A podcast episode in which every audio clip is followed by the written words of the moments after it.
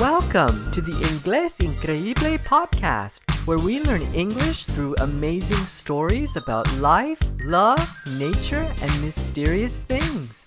And now, your host with the most, Javier Chavez. Hola, estimados oyentes. Hello to my esteemed listeners.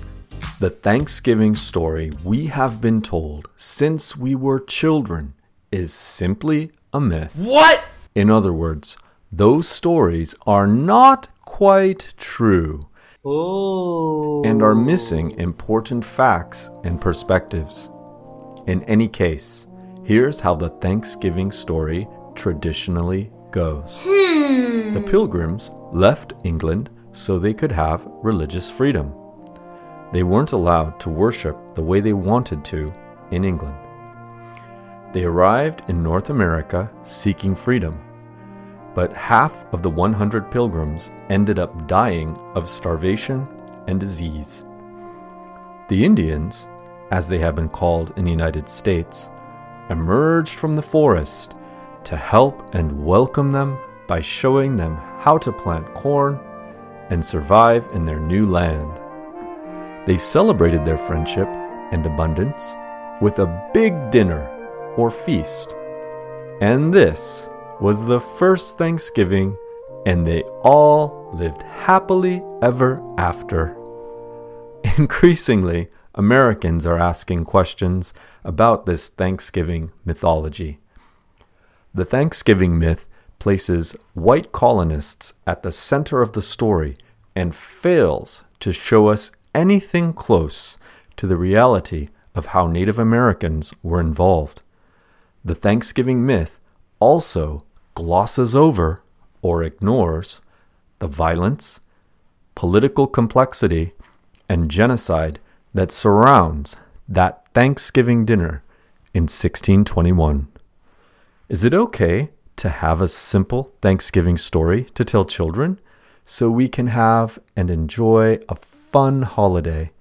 Or are we perpetuating false beliefs that limit our understanding of history? Do we need this particular story to enjoy Thanksgiving? Stay tuned, and I will reveal the top five Thanksgiving mythbusters that will challenge the traditional Thanksgiving story we Americans were told as children. And now, the top five Thanksgiving mythbusters. Four, three, two, one. Mythbuster number five. It wasn't the first Thanksgiving. Europeans had been setting up colonies in North America for years and decades before the Pilgrims arrived. English colonists in Virginia had a big feast with Native Americans or indigenous people in 1619 at a place called Berkeley Hundred. Decades earlier, Spanish colonists had a mass and a meal with the Seloy, a Native American tribe, in 1565 in Florida. Mythbuster number four Squanto's Story. When Native Americans made contact with the Pilgrims, they sent a man named Squanto. Squanto spoke English and made friends with the Pilgrims. How did Squanto know English? It's a pretty harrowing story. Years earlier, in 1605, an English colonist brought Squanto to England to meet the colony's financial backers. There, he learned English. He returned to North America to work as an interpreter. However, in 1614, Squanto was kidnapped by another Englishman named Thomas Hunt. Hunt had invited Native American people aboard his ship for a meeting. That was a trick. Instead, he kidnapped them and sold them into slavery in Spain. Somehow, Squanto found his way to England again. He lived there for years and learned English more. Then, he found his way back to North America and lived among various Native American groups. By the time the Pilgrims arrived, Squanto had a lot of experience with Europeans. Mythbuster 3 Thanksgiving was inspired by religious observance and military victory. It is nice to think about Thanksgiving being about friendship and abundance. But for European colonists 400 years ago, it was probably about other things. The Pilgrims were deeply religious people, some would say fanatics, and Thanksgiving was more about giving thanks to their God. In 1637, colonists from the Massachusetts colony slaughtered or killed 700 Pequot men, women, and children in what is now Mystic, Connecticut. The colony's governor declared a Thanksgiving holiday to celebrate their victory over Native Americans. Mythbuster number two disease. Disease may have played a part in Thanksgiving. It is estimated that from 1616 to 1619, 90% of the Native American population died of disease. The colonists called it Indian fever, but it was probably smallpox. This weakened some groups, like the Wampanoag, which made an alliance with the Pilgrims, seem beneficial. The epidemic of European diseases that killed Native Americans intensified instability among many Native American groups. Mythbuster number one The Wampanoag lived happily ever after in friendship beside the Pilgrims. The Wampanoag, who were part of the Thanksgiving feast with the Pilgrims, became allies with the English colonists against the French colonists.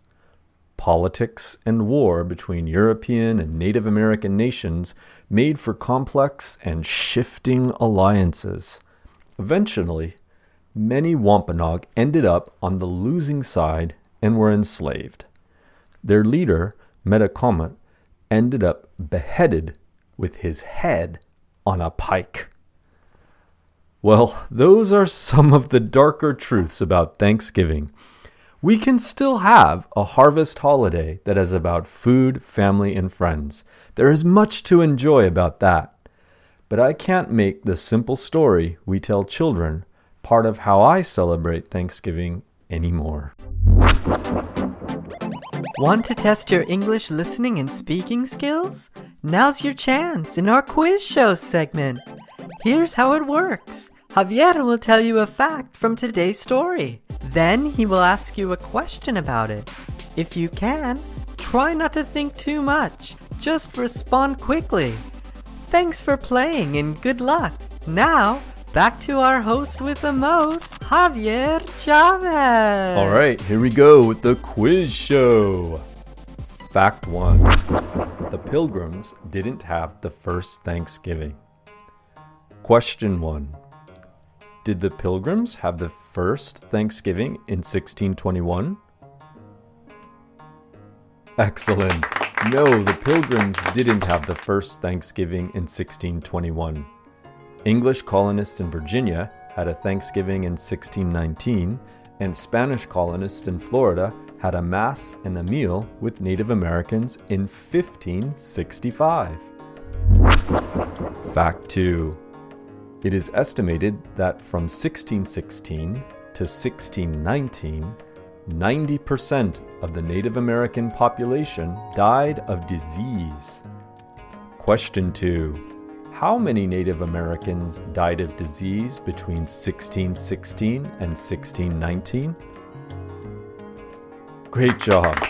Sadly, it is estimated that from 1616 to 1619, 90% of the Native American population died of disease.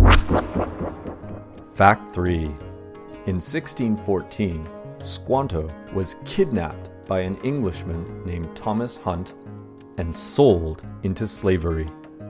Question 3 What happened to Squanto in 1614? Awesome.